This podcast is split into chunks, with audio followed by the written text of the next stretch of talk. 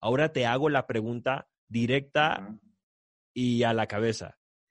¿Te puedes curar de una enfermedad terminal con la biodescodificación? Curar. Sí. Sí, porque ya lo he visto. Llevo una vida dedicándome al mundo del entretenimiento como ilusionista y conferencista. Ahora decido crear este nuevo proyecto que intentará aclarar por qué sentimos lo que sentimos, por qué pensamos lo que pensamos y sobre todo, por qué somos lo que somos. Abriremos candados con la llave que siempre hemos tenido en el bolsillo. Yo soy Chris Abraham y esto es SOS que alguien me escucha.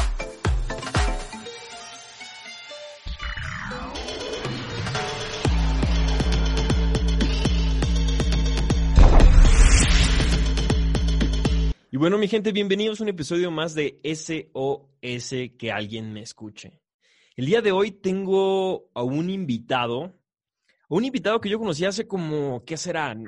11 años, será más o menos, eh, por medio de las redes sociales. Fíjense que fue bien curioso porque me escribió por medio de las redes sociales y me dijo que a él le gustaría dar conferencias, que como qué consejos le podía dar o que, que, que sí iba a ir yo un día a Guadalajara. Y nada, platicamos brevemente y hace poquito me aparece ahí en mi feed de Facebook. Me entero que estaba haciendo cosas bien interesantes sobre la biodecodificación. De entrada el nombre me llamó muchísimo la atención, me puse, me puse a investigar un poquito sobre eso y me dio mucho gusto porque al final creo que este tema tiene mucho que ver tanto con las emociones y tanto con la magia. Pero ¿para qué les platico yo? Quisiera presentárselos a, ustedes, a él, a Miguel Ángel Gutiérrez, y que nos cuente un poquito cómo es esto de la biodecodificación, que sí me voló un poquito la cabeza. Miguel Ángel, ¿cómo estás? ¿Qué tal, Chris? Muchísimas gracias, antes que nada, por invitarme. Y bueno, sí, efectivamente, como tú dices, este, suena un poco raro, ¿no? Eh, o quizá mucha gente no conozca este término. Y bueno, me gustaría contarte un poco el cómo yo di con, con, toda esta información, como bien dices, eh, yo que desde que estaba más chamaco, como de lo que estoy ahora, eh, yo creo que como a los 16 años yo tuve la inquietud, pues de estar eh, buscando, ¿no? Yo creo que he sido un buscador incansable de, pues de información, de autoconocimiento, etcétera. Y en algún momento di con esta información, de hecho me fui a Cuba a estudiar, pues esto ya que no había acá en México, y esto de la biodescodificación básicamente, por ejemplo, a diferencia de una psicoterapia o de una terapia psicológica tradicional, nosotros lo que nos enfocamos es trabajar en tres grandes áreas eh, del ser humano, que esas tres grandes áreas, número uno, son eh, todos los conflictos cronológicos o en un término coloquial, es básicamente los traumas que a veces los seres humanos tenemos eh, y que a veces nos deja una situación, mal sabor de boca y que ahí se genera como una especie de anclaje o referencia para el próximo, para el, no sé, para el futuro, y que a lo mejor si yo tuve, no sé, eh, una situación de bullying y me generó inseguridad, pues tarde que temprano a lo mejor en el futuro va a salir eh, nuevamente a relucir el tema, ¿no? Entonces trabajamos con eso. Pero, pero, pero lo que estaba viendo es que eh, eso es un poquito más o menos lo que hace la psicoterapia. Pero al estar leyendo un poco lo otro, es que también puedes ya sea curar, resolver temas de salud. O sea, estaba leyendo que hay ciertos, ciertas cosas que vienen desde la gestación. Sí, totalmente. De hecho, esa es la segunda parte que trabaja la biodescodificación, en donde justo se llama proyecto sentido.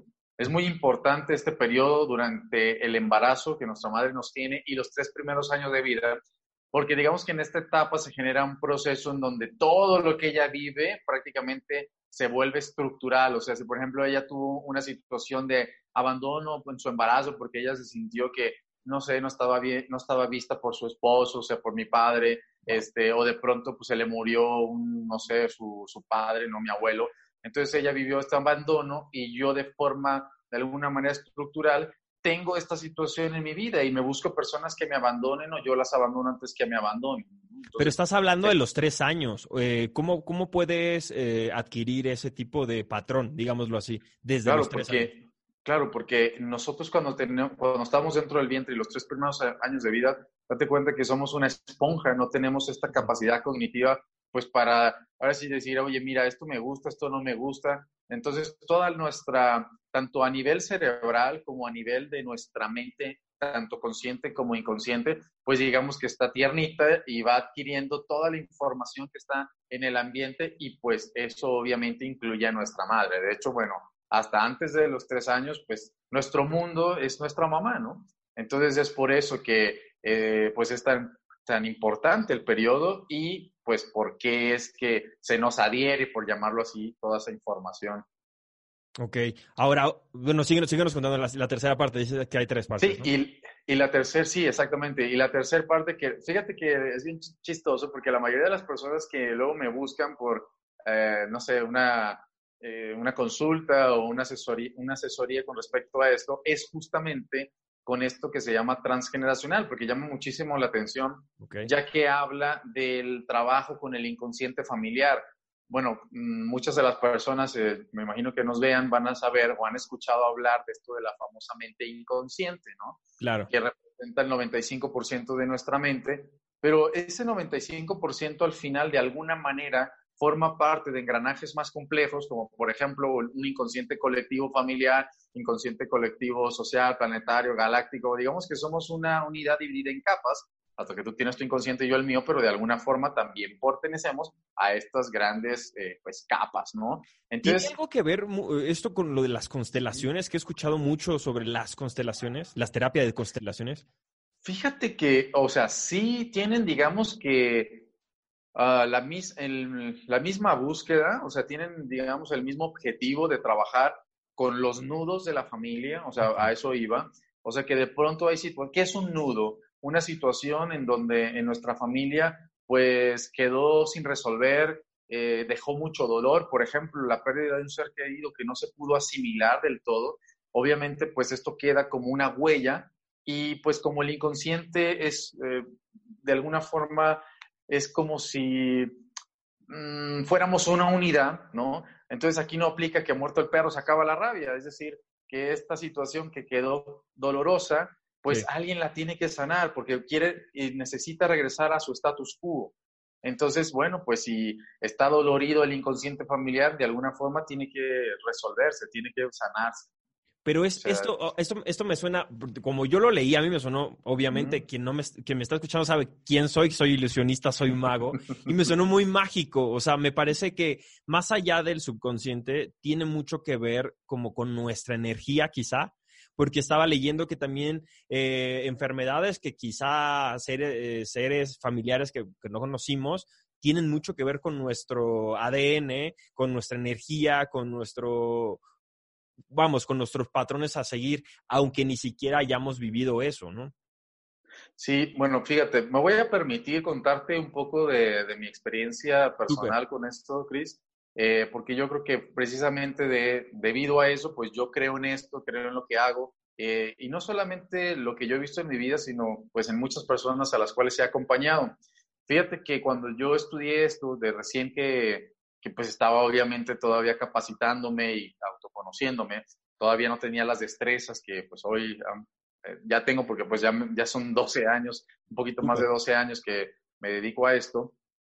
Recuerdo que una vez yo fui con uno de mis maestros y le dije, oye, pues fíjate que yo todavía tengo un síntoma físico, porque desde biodescodificación se trata de encontrar la parte emocional mental, o sea, eso se le llama psicosomática, ¿no?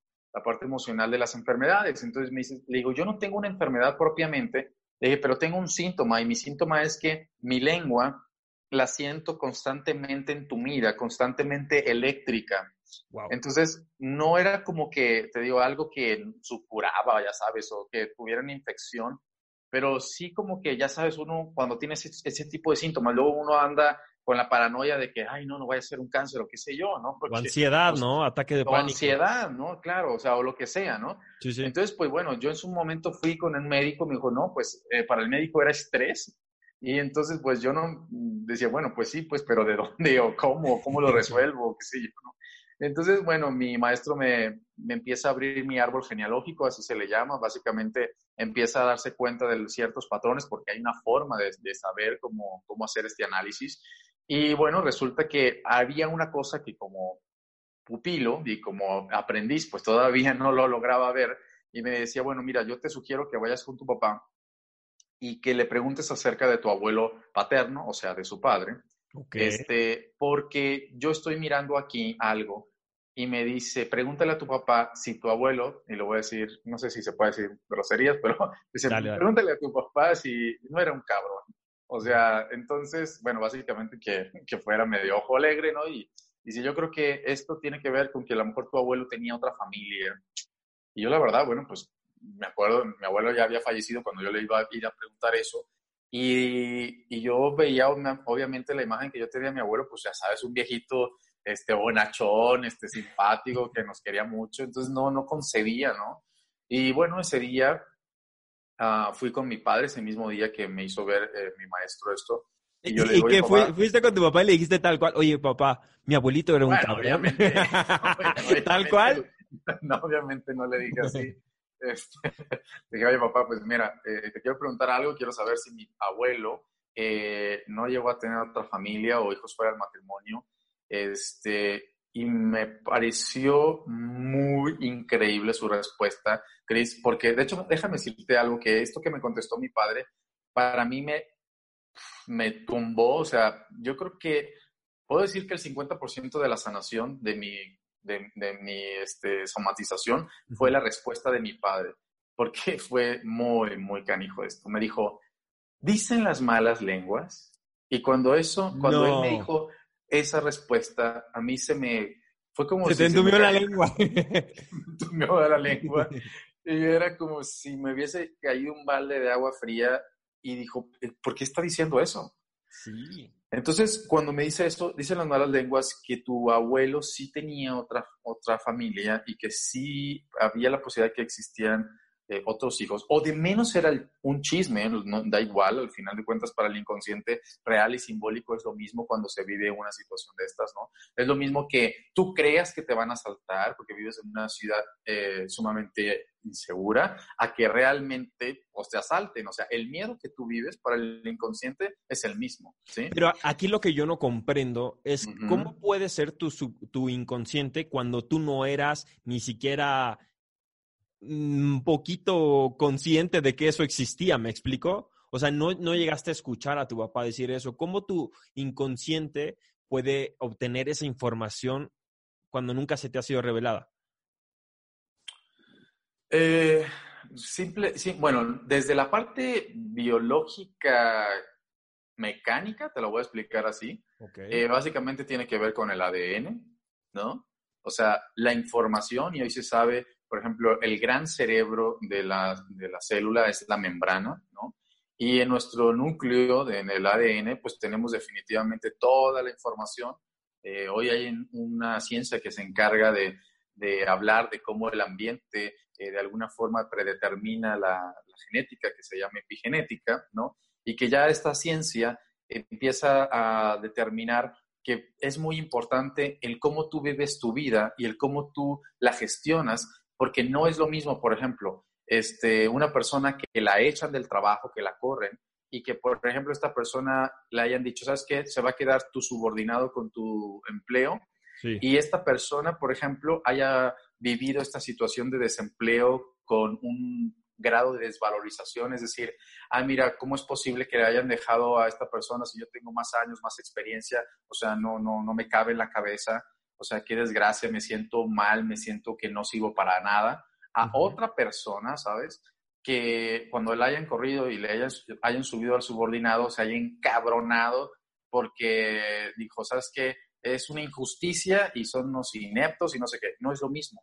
Entonces, tú puedes tener una misma situación y vivirla de forma diferente. Pero entonces, regresando al ejemplo este, eh, o a la pregunta que me haces, esta información pues se queda grabada en el ADN. Ahora, quiero aclarar algo. El ADN es mecánico, pero hay un cuerpo superior, por llamarlo así, porque ya estamos entrando en términos de la mente, que la biología no hace más que obedecer un cuerpo mucho más importante y en todo caso ese sería el cuerpo mental. Entonces, como repito, para el inconsciente familiar todos sus miembros son una unidad, no hay separación.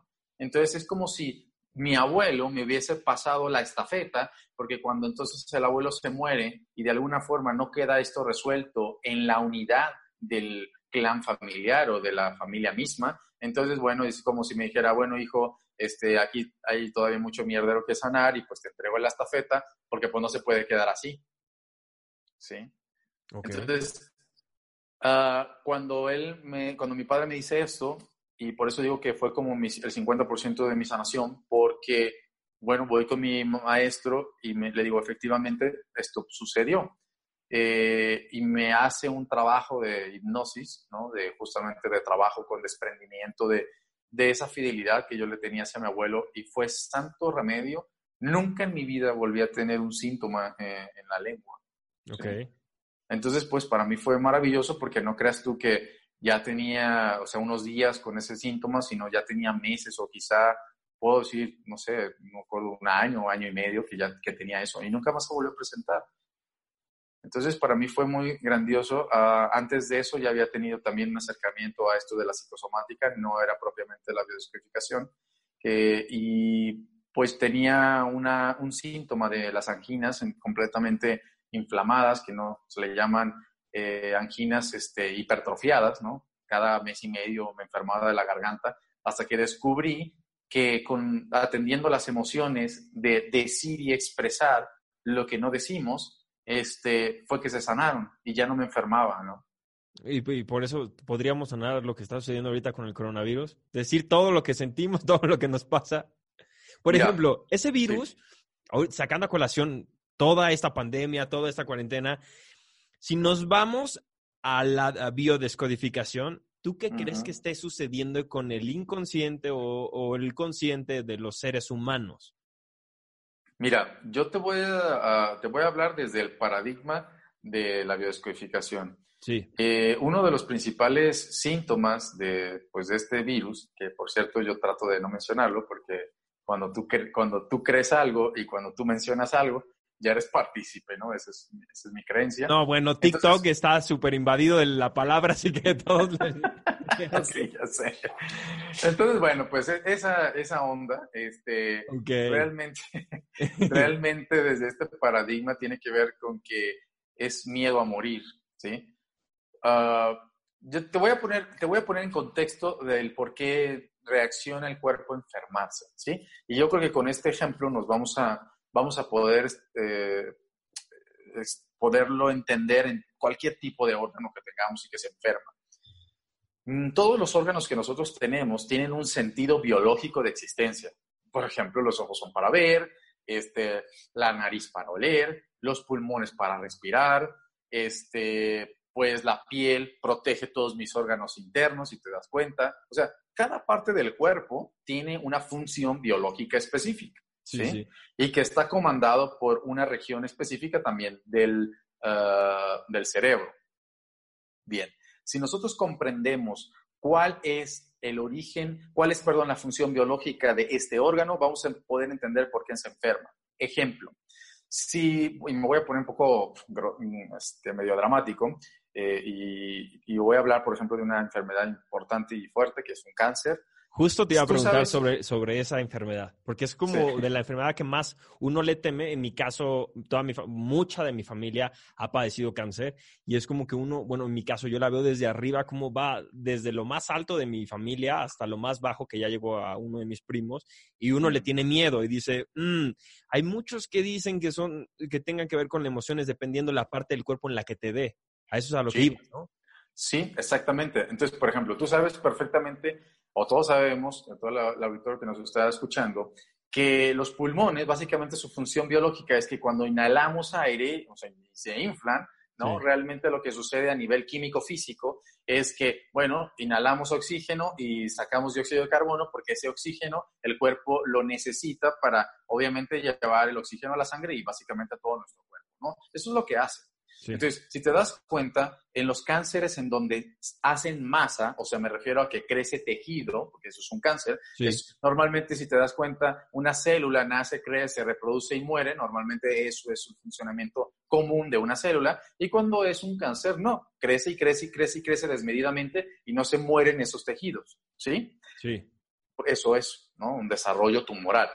Entonces, la pregunta aquí sería, si yo tengo unos pulmones, ¿sí? Y me empieza a crecer más masa pulmonar, La pregunta sería, ¿por qué mi cuerpo necesita crear más pulmón? ¿sí? Si todo mi inconsciente biológico se encarga de hacer funciones de supervivencia, entonces, ¿para qué crea más masa? La respuesta es una posibilidad de que yo me siento, que yo tengo un conflicto emocional, que me siento asfixiado en mi trabajo, ¿sí? Y la forma en cómo el inconsciente biológico reacciona es creando más masa pulmonar con la finalidad de que yo tenga más pulmón para que no me muera asfixiado. Ok, ahora te voy a poner un, ejemplo del cáncer más común de los que tenemos, cáncer de mama. Sí. El cáncer de mama en las mujeres está eh, asociado, y esto va a depender de si es una mujer diestra y zurda, ¿no? Porque esto tiene mucho que ver. Eh, sería muy eh, complicado, ahorita muy complicado hablar por el tiempo que tenemos de dar todas las cátedras del por qué, pero no es lo mismo que una mujer diestra zurda tenga el cáncer en una mama derecha o una izquierda. Voy a hablar de una mujer diestra, ¿sí? Una mujer diestra que tenga un cáncer en la mama derecha está relacionada con un sentido de sentirse desprotegida con su, ah, con su macho, con su eh, hombre, con su pareja o su padre, ¿sí? O bien, si una mujer diestra tiene un cáncer eh, en el seno izquierdo, estará relacionado con sentir que no se sintió protegida o desprotegida más bien de su madre o ella como madre con sus hijos. Porque no sé, porque a lo mejor eh, alguien se metió con sus hijos y sintió que no los pudo defender, entonces va a crear más masa. Te pongo un ejemplo, lo voy a explicar en la biología, ¿no? Para poder traspolarlo al humano.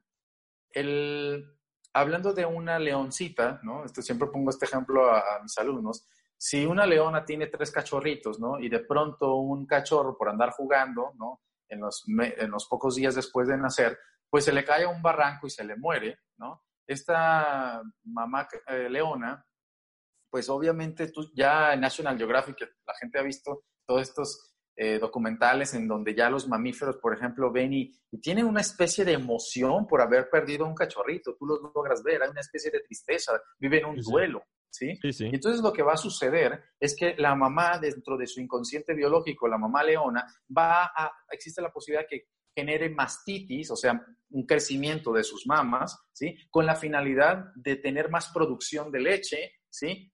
y poder tener más nutrición para sus cachorros, porque lo que quiere la biología es que estos cachorros crezcan más rápido y se alimenten fuertemente para que no se le mueran. Claro. ¿Sí? Eso en términos de, eh, de enfermedades o de una anomalía en el cuerpo, podríamos llamar que es un cáncer, o sea, porque es crecimiento. Pero Entonces, es lo mismo. Al, saber todo este tipo de, de patrón, digámoslo así, ¿Cómo uno podría llegar a detener ese tipo de cáncer? Digámoslo así. Vámonos con el primer ejemplo que pusimos, que es cáncer de mama, eh, desprotección por su pareja o desprotección a un hijo. Yo como mujer, bueno, no yo como mujer, bueno, aquí las mujeres haciéndose conscientes de ese, de ese, pues de ese factor, ¿cómo puedes trabajarlo para no generar esto? O si lo tienes, ¿qué puedes hacer para no sé, revertirlo? Ok, mira, bien, es importante tu pregunta. Eh, hay que tomar en cuenta cuatro características de nuestro inconsciente para poder entender el por qué reacciona así. Nuestro inconsciente tiene cuatro características principales, las voy a decir muy rápido. Número uno es atemporal porque no entiende el tiempo. Tú puedes imaginar que estás, eh, no sé, hace cinco años en el momento más doloroso de tu vida y entonces tú en el cuerpo vas a volver a sentir igual, ¿sí? Porque no entiende el tiempo, es atemporal. Dos, no tiene la capacidad de distinguir entre lo real de lo simbólico. Ese clásico ejemplo que luego te dicen, imagínate que agarras medio limón, te lo echas a la boca, te lo exprimes y luego agarras unos granitos de sal y los empiezas a masticar junto con el limón y luego te lo tragas. Vas a empezar a salivar aunque no haya limón, porque el inconsciente biológico va a ser cara rara.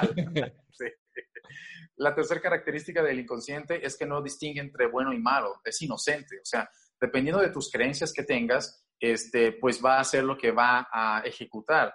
Eh, si tú vas con una mujer musulmana y tú le dices, oye, tú no te sientes como media sucia porque compartes a tu marido con otras cuatro mujeres y la mujer musulmana te va a decir, no, esto es normal. O sea, ella no tiene esa concepción de bueno o malo, dependiendo de tu cultura, dependiendo de tus creencias eh, que te haya inculcado, ¿no? Eso va a ser real y completo para tu inconsciente.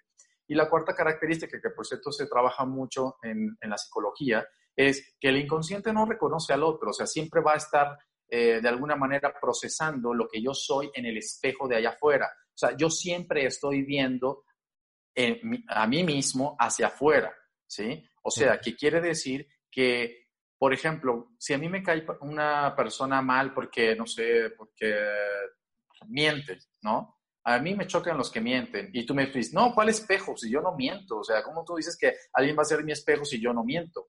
Le digo, sí, pero a lo mejor tú te mientes a ti. Tú cuántas veces dices que vas a empezar ya con tus clases de spinning, ¿no? Y no empiezas. Ah, pues eso es mentirte a ti. Entonces siempre vas a estar mirando allá afuera lo que te haces tú. es como lo que hablábamos en un episodio, lo que te choca, te checa, ¿no? Lo que te choca, te checa, ¿no? Entonces, cuando yo entiendo estas cuatro características, eh, regresando a tu pregunta, puedo entender que, por ejemplo, a lo mejor la situación de una mujer que tenga un cáncer de pecho derecho, que sea diestra, a lo mejor se enteró hace un año que su marido o su pareja le puso el cuerno, ¿sí? Y como fue un impacto emocional súper fuerte, ¿no?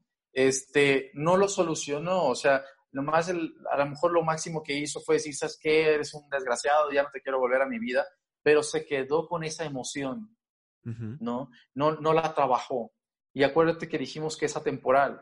Entonces, lo que se hace en un proceso terapéutico de biodescodificación es justamente ir a ese momento, ¿no? Llámese con programación neurolingüística, con técnicas de hipnosis, con técnicas de sofrología, de diferentes, de diferentes formas, ¿no? Hay muchas maneras, ¿no? Inclusive de kinesiología. O sea, de poder ir a ese momento y poder trabajar el impacto emocional para que esa persona pueda liberar la emoción que quedó atorada básicamente nosotros nos enfermamos porque no somos congruentes con lo que pensamos, decimos y sentimos, ¿sí? Porque a lo mejor, fíjate qué sucede, a lo mejor yo podré, tú me podrás hacer una agachada, ¿no?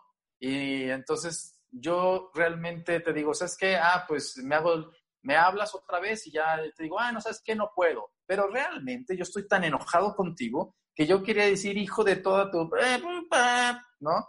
Y yo no te lo dije, yo no expresé. ¿No? Entonces lo que va a suceder es que puedo tener altas tendencias de que si fue muy dramático lo que yo siento, se pueda expresar en mi cuerpo.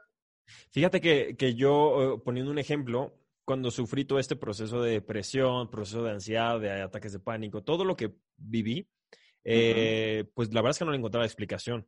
inicié todo este proceso de psicoterapia y comencé a descubrir muchísimas cosas y fue como poco a poco me fui liberando.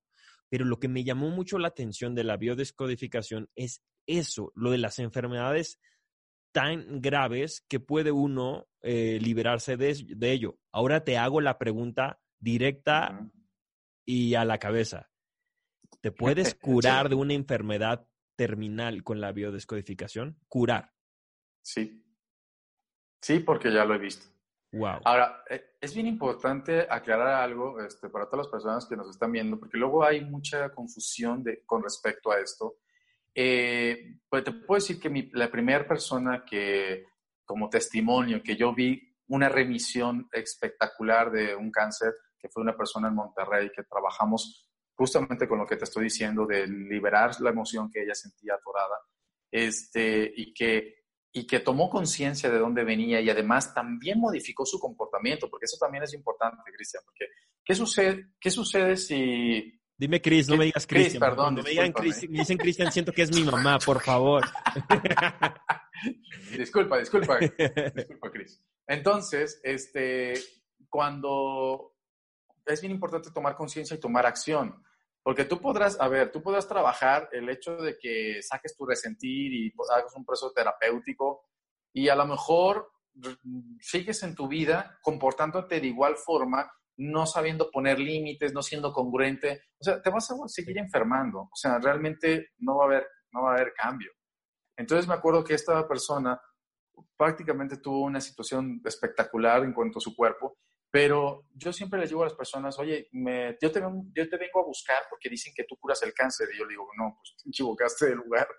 O sea, yo lo único que hago a través de esto es poder acompañar a las personas para encontrar su incongruencia emocional para que puedan ser congruentes y el resultado no depende de mí, el resultado depende de la persona, porque somos muy complejos los seres humanos, o sea, muchas veces, eh, digamos que esa punta del iceberg que se trató no es simplemente más que el resultado de muchos años, por ejemplo, permitiendo abusos, muchos años, y entonces, pues, no, no en una sesión se va a quitar algo, o sea, o no en tres patadas eh, o en tres sesiones va a decir, ah, ya me sané, ya soy una persona diferente. Hay personas que viven con ciertas, ciertas situaciones muy dolorosas y también la percepción de una persona a otra, a otra con respecto a su dolor no es lo mismo. Ah, yo recuerdo una persona que, que vino a consulta y ella tenía una, un gran dolor contra su madre, Cris.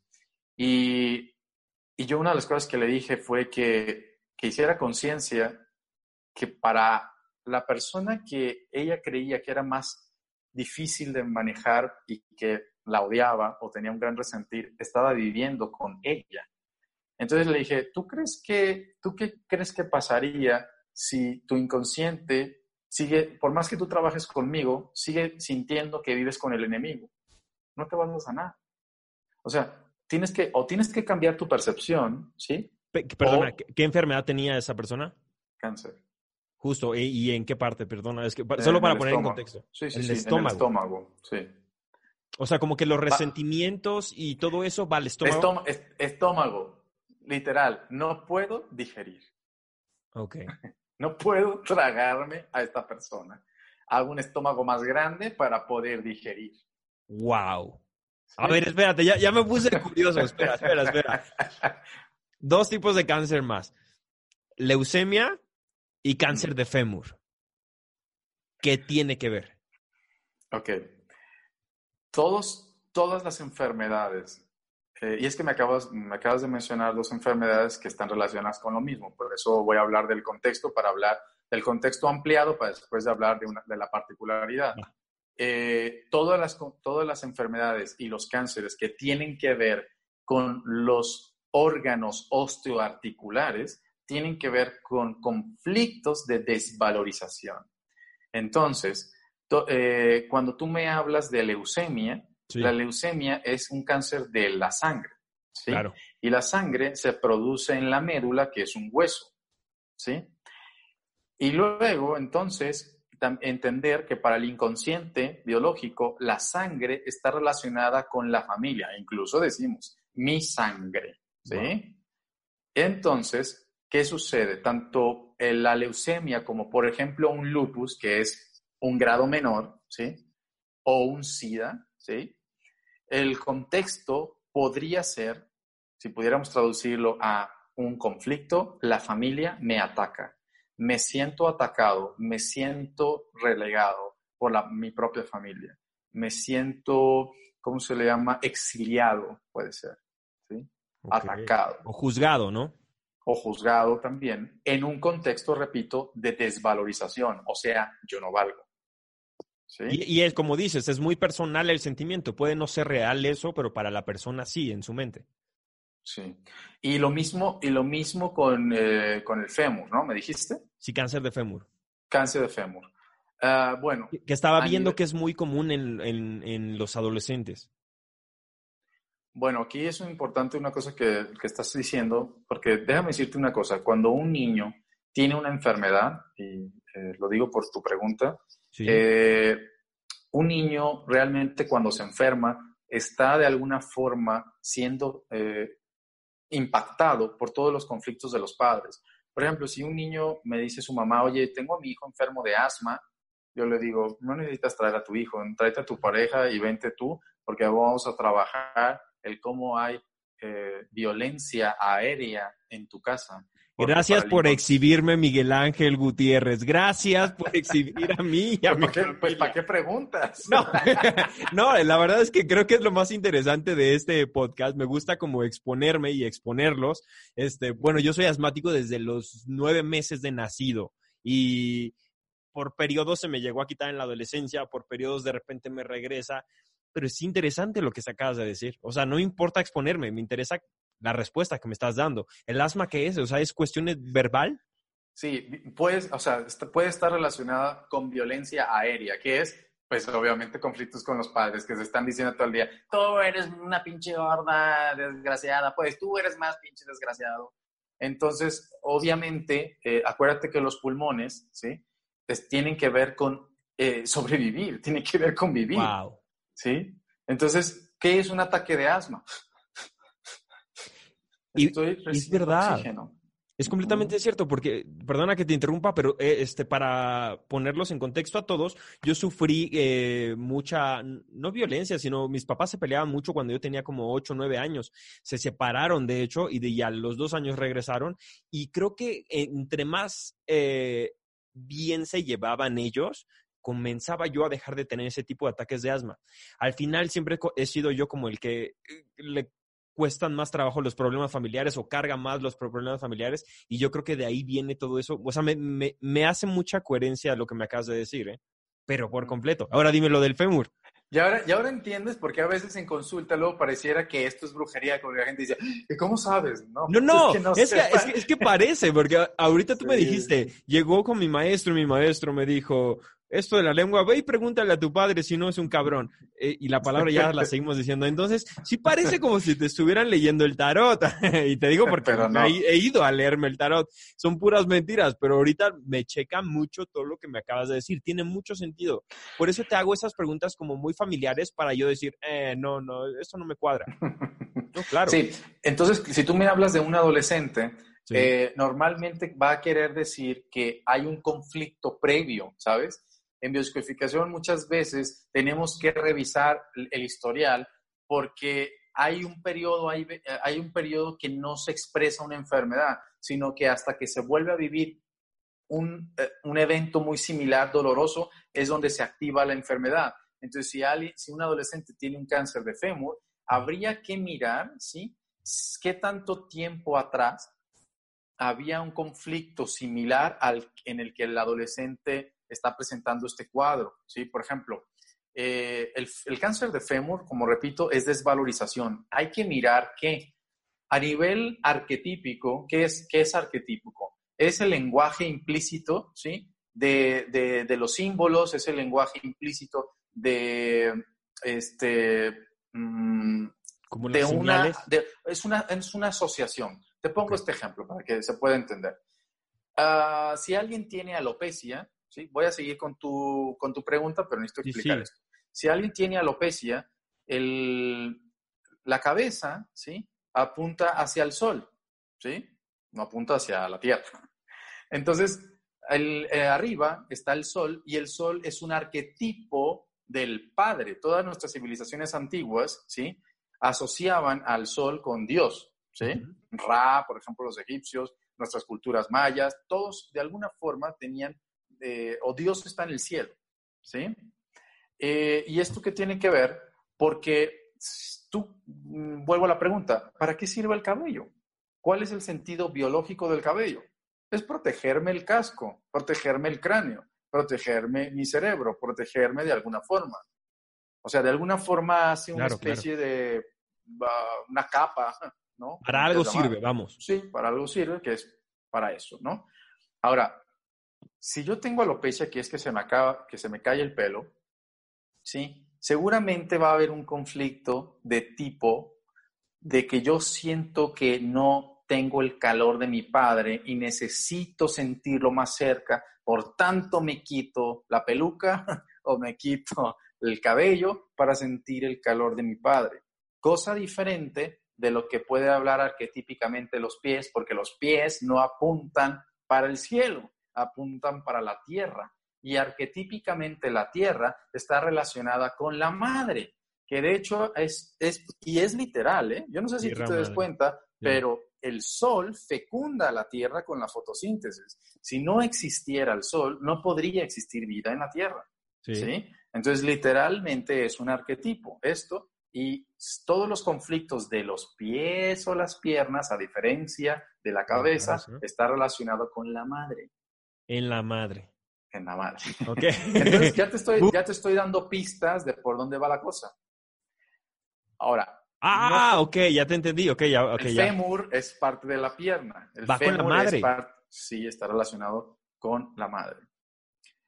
Pero habría que, habría que mirar, eh, te repito, el caso particular de una persona. Sí, claro. Porque, porque, por ejemplo, no es lo mismo yo enfermarme de un cáncer de la planta de los pies o del hueso de la planta de los pies, que sigue siendo la pierna, al fémur, porque si te das cuenta, biológicamente hablando, el fémur me permite un movimiento para avanzar, porque para eso sirven las piernas.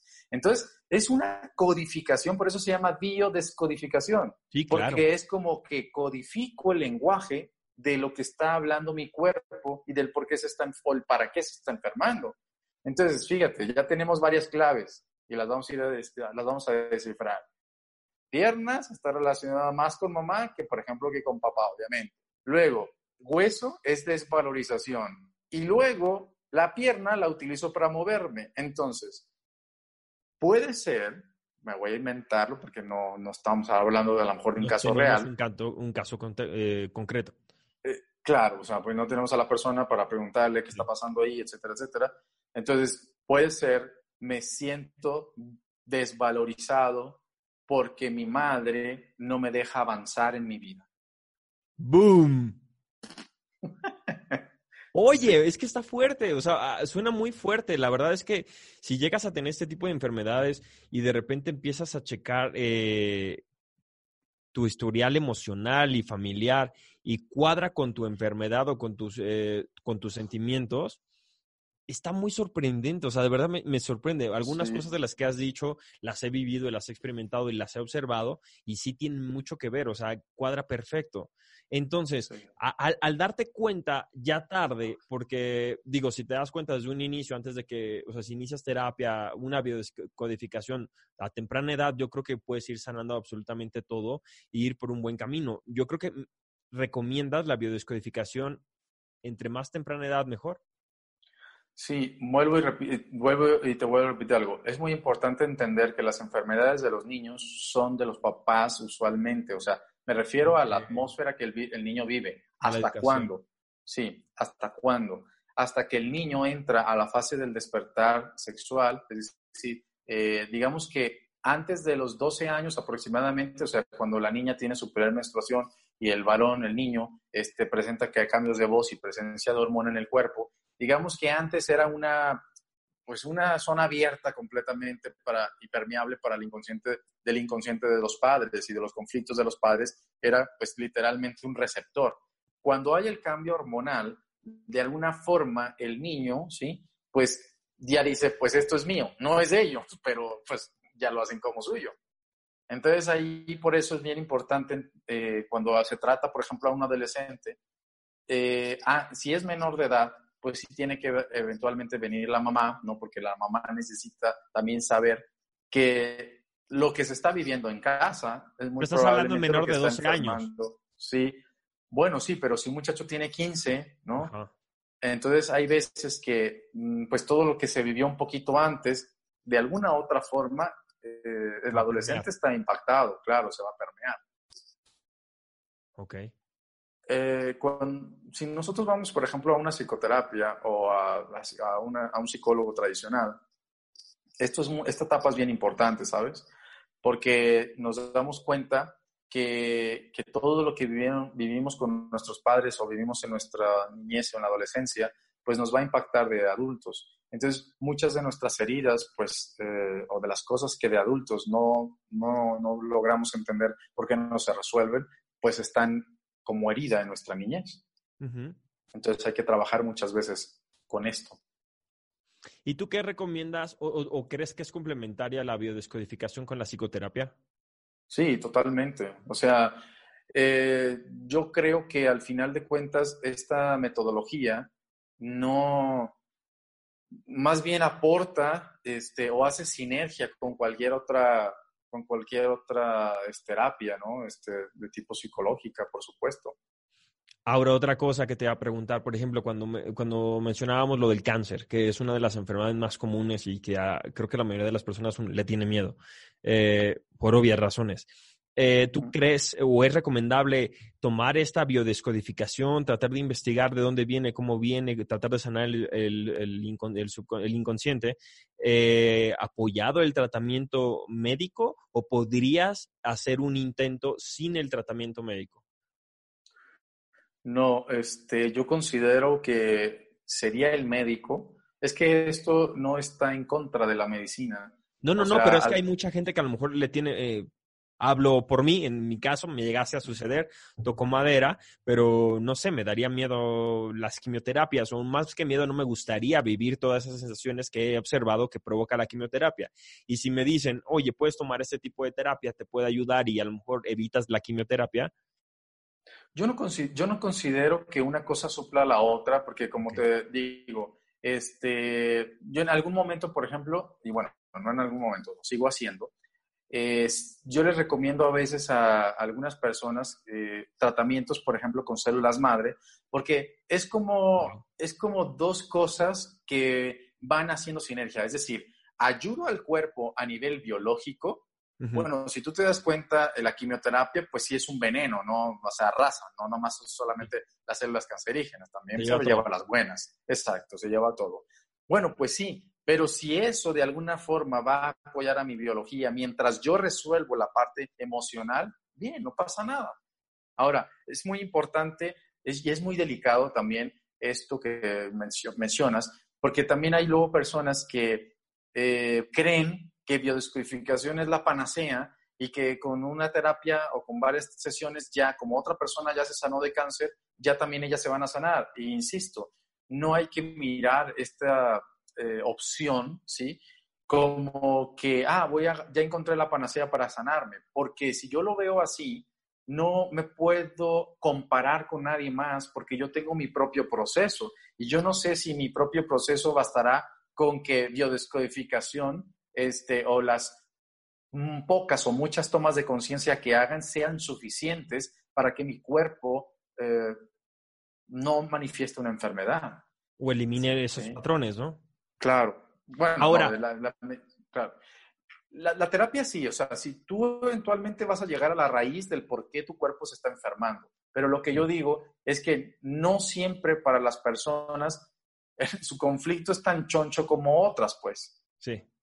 Entonces, pues si alguien tiene conflictos muy chonchos, o sea, yo me he topado con historias que de verdad o sea, nada más porque uno se acostumbra a ver. Cuenta, cuéntame una, una, anécdota de algo que hayas dicho, wow, esto está muy fuerte. Obviamente sin decir nombres ni poner. Sí, yo sé, pero, o sea, eh, historias tan dolorosas como el que el papá abusó sexualmente de su hija y luego en esta misma familia, esta misma mujer, el hermano abusó de ella y luego terminó de la prostitución y, o sea, son. historias de así macabras. Me arrepiento de haberte dicho, ponme un ejemplo porque lo acabas de poner en mi cabeza. Pero a ver, por ejemplo, esa historia tan fuerte y ese, ese, ese patrón de abuso constante que vivió eh, esta, esta, esta mujer, eh, ¿cuántas sesiones requirió? Eh, ¿Se sanó? ¿Llegó a cerrar círculo? ¿Cómo estuvo? Ah, digamos que al día de hoy sigue en, sigue en proceso pero, pero ya, ya no, ya es para, sabes, para trabajar matices. O sea, es una persona que hoy vive plena, es una persona que, que disfruta de la vida, o sea, no tenía un síntoma físico, sino tenía un síntoma emocional, ¿sabes? Una tristeza profunda y una desvalorización como mujer terrible, ¿no? Entonces, eh, el proceso terapéutico le ayudó para mirar lo valiosa que es ella, ¿no? este, el, no, el no identificarse, por ejemplo, con el cuerpo, porque el cuerpo no es eh, el ser, ¿no? Sí, claro. entonces, este, bueno, es obviamente un avance y un salto importantísimo a, a su bienestar, pero estarás de acuerdo conmigo que no es lo mismo eso de, la experiencia de esta persona y que tenga tendencias a, a, a las recaídas a una persona que se trabaje solamente el bullying cuando estuvo en la primaria. O sea, no, no, tiene punto de comparación. O sea, por más que el del bullying luego tenga tendencias a que eh, viva desvalorización porque lo atacan. O al revés, ¿no? A que repita el patrón de ser bullying. Exactamente, sí, pero no es lo mismo porque pues tienes tela de donde cojear más, ¿no? Está, está más fuerte. Sí. Ok, otra cosa que te eh, quería preguntar, algo que mencionaste ahorita, me gustaría tratarlo en un nuevo episodio, porque sé que tiene mucha tela de donde cortar. Acabas de tocar el tema de arquetipos. Dame una breve sinopsis de qué es esto, porque me gustaría que en otro episodio nos adentráramos en los arquetipos. Claro que sí, Chris. Mira, una de las cosas que yo me fascina, la verdad, trabajar con el inconsciente, eh, entenderlo, desglosarlo, saborearlo, este, poderme de alguna forma eh, empapar con la persona de por qué está manifestando unas ciertas cosas en su vida. Y todo, todo habla de nosotros. O sea, eh, habla, los, habla el inconsciente a través de los símbolos. Mira, el, inconsciente tiene tres lenguajes, símbolos, imágenes y arquetipos, ¿no? O sea, se maneja por eso. Entonces, si yo quiero cambiar algo en mi vida y si yo sé que mi mente eh, inconsciente es el 95%, en realidad si yo quiero cambiar algo, yo lo tendría que cambiar desde el lugar donde se originó, que es el inconsciente, no desde el consciente. ¿sí? Entonces, el yo poder entender cómo funciona mi mente, por ejemplo, no, el, día, el día de hoy no es, ah, no es casualidad que tú hayas venido a entrevistarme de, con una chamarra roja, ¿verdad? Eh, y yo ignoro, y yo ignoro si tienes muchas chamarras rojas o el rojo sea tu color favorito o lo que sea. Pero el día de hoy sabía tu inconsciente que yo te iba a leer, ¿sí? No. de, de, hecho, soy sincero, era la chamarra que tenía guardada para el episodio anterior, pero dije, no la he usado, la voy a usar. te lo juro, te lo prometo, es en serio. no, ya sé, ya sé. Por eso, pero esa es tu justificación consciente. No, no, pero por ejemplo, a ver, léeme un poquito. Me habías dicho que los arquetipos tienen mucho que ver con las, las marcas, el tipo de auto que manejas, el tipo de... Para allá voy. O sea, si tú, tú eliges, o sea, tú tienes una elección inconsciente, o sea, no es casualidad que tú elijas, por ejemplo, la marca de un coche, este, en particular. O sea, tu inconsciente lo elige, no es lo me gusta, mismo. Me, gusta exhibirme. A ver, dime, mi inconsciente escogió, y vi muchos autos, ahora que regresé, regresé de la batalla que tuve en Canadá, este, vi muchos autos y de plano ninguno quería, ninguna, hasta que vi un Mini Cooper rojo. Me gustó ese auto. Dime qué, dice, eh, exponme, órale, exponme, vas. ok. Em, bueno, está bien. Te, ponga, te voy a poner, te voy a preguntar algo. Pregúntame. ¿Qué diferencia tiene el, Mini Cooper con respecto a los demás autos? Me parece un auto muy personalizable. O sea, que lo puedes personalizar como realmente a ti te gusta. Y no, no, no, pero dime, dime, dime la característica general obvia que están muy bonitos, no sé, no, sé cuál es la, característica. hasta, el, nombre lo dice. Ah, que está pequeño. está pequeño. ¡Ay, no! Sí, miedo. Sí estoy enano, pero no creo que haya sido por eso. No. Si yo voy y reviso tu auto. Sí. Digo, tu auto, perdón, disculpa. Si yo voy y reviso tu, si yo reviso tu, la historia de tu familia, okay. me voy a encontrar que uno de los conflictos que en latencia hay, no estoy aseverando, estoy diciendo en latencia hay, ¿sí? Eh, es la desvalorización de los hombres, la potencia de los hombres. Es decir, sí, digo que es la, habla de la desvalorización de los hombres, ¿sí? Habla de, de memorias, ¿sí? El que yo elija un carro más chiquito comparado con los demás, o me va a hacer dos cosas el, en donde yo me compare con los otros, ¿sí? que está siendo un reflejo mío. No estoy hablando de ti, estoy hablando de la memoria de tu clan. No, no, no, pero por eso me quise exponer a mí mismo, para ver si lo que tú decías quedaba perfectamente conmigo. No importa, tú tírame, yo, yo te diré si es cierto o no es verdad. Sí, sí, sí, sí. Entonces, bueno, entonces, bueno, es, es esta comparación, ¿sí? O o eh, habla de memorias de una persona que no fue vista. Y, es, y es rojo. O sea, el rojo, arquetípicamente hablando, es un simbolismo de pasión, es un simbolismo de véanme. Ok, look at me. Sí, sí, véanme. Entonces, tu carro habla de ti como una extensión tuya, el para qué eliges ese auto. Ok. ¿sí? Eh, quizá, te repito, está bien que te expongas, pero... Eh, pero no tanto, espérate, te digo otras cosas fuera de cámara, casi, casi me dices. no, es que, es que ¿sabes qué sucede? Que, que tendría que ver, por ejemplo, tu árbol genealógico para poder mirar de quién eres eh, fiel, porque se puede saber a través de las fechas, a las fechas de nacimiento del nombre, ¿sí? de quién eres doble, así se le llama, de quién eres fiel. O sea, ¿de a quién le guardas fidelidad? Que también, por ejemplo, ese es un tema que podemos hablar en alguna otra sesión. Sí, claro, eh, yo ya estoy entradísimo, pero por ejemplo, me dices eso, yo te podría decir a mi madre, soy muy pegado a mi madre. Pero eso no tiene nada que ver con eso. Ah, ok. O sea, el doble tiene que ver con que si te llamas igual que algún familiar tuyo, eres doble de esa persona, o si tu fecha de nacimiento o concepción está relacionada con la fecha de concepción, de nacimiento, de muerte de alguien de tus ancestros, tú eres su doble. No. Mm, no sé, Chris, eh, no, tendría que mirarlo. No, no, digo, lo vamos, que lo vamos a ver en otro programa. Oye, es que estaría súper cool que lo hubieras dicho ahorita, porque me dejaste con el no, suspenso. Pero es que no me sé, es que no, es que no me sé las fechas de tus padres, por eso no lo sé. No, digo, es, es que te puedo decir 14 de julio y es este 6 de noviembre y yo soy 17 de marzo.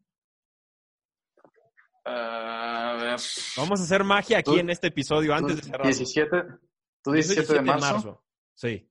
Ajá. ¿Y tus papás? 14 de julio y 6 de noviembre. Ok, sí. Eh, no, ahí con tus papás no tienes nada que ver. No. Eh, pero habría que ver con los abuelos. ¿Te sabes sus fechas de nacimiento? no.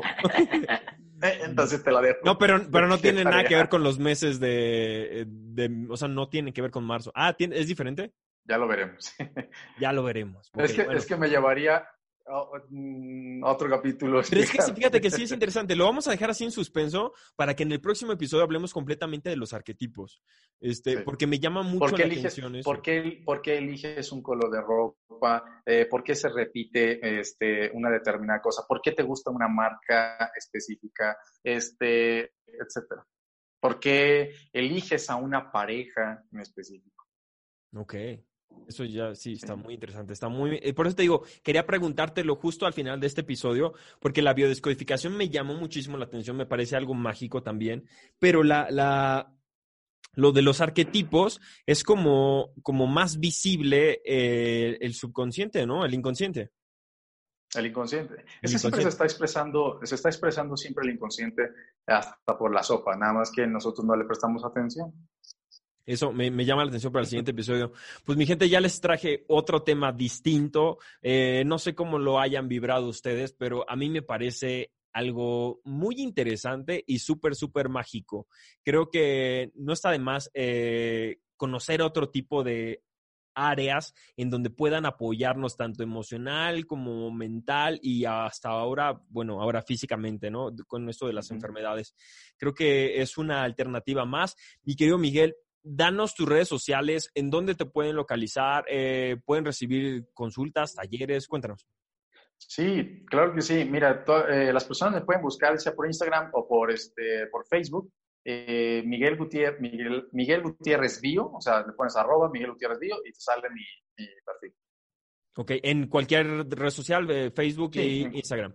Ok, ¿y, qué, es lo que estás haciendo normalmente? Eh, ¿Consultas o también estás dando, impartiendo talleres? Sí, ahorita estoy impartiendo diplomados de biodescodificación. Este, estoy dando, voy a empezar en el próximo mes un taller, taller de arquetipos. Este, y también eh, estoy dando consultas personales, pues, de uno a uno. Y estoy ahorita preparando otro material este, próximamente. Va a ¿Las consultas tienen que ser en vivo o pueden ser ya sea vía línea? Mm, sí, pueden ser en línea también. Súper. Ok, bueno, mi gente, pues ya tienen otra opción. Miguel, gracias por haber estado con nosotros en SOS que alguien nos escuche. Y, y, mi gente, ya saben ya este, otras opciones de cómo poder sanar esas emociones. Y no sé, me pareció muy interesante traer a Miguel aquí al programa.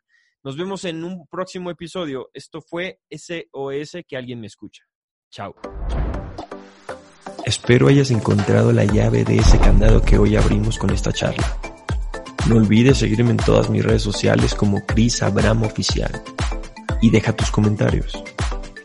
Nos escuchamos pronto.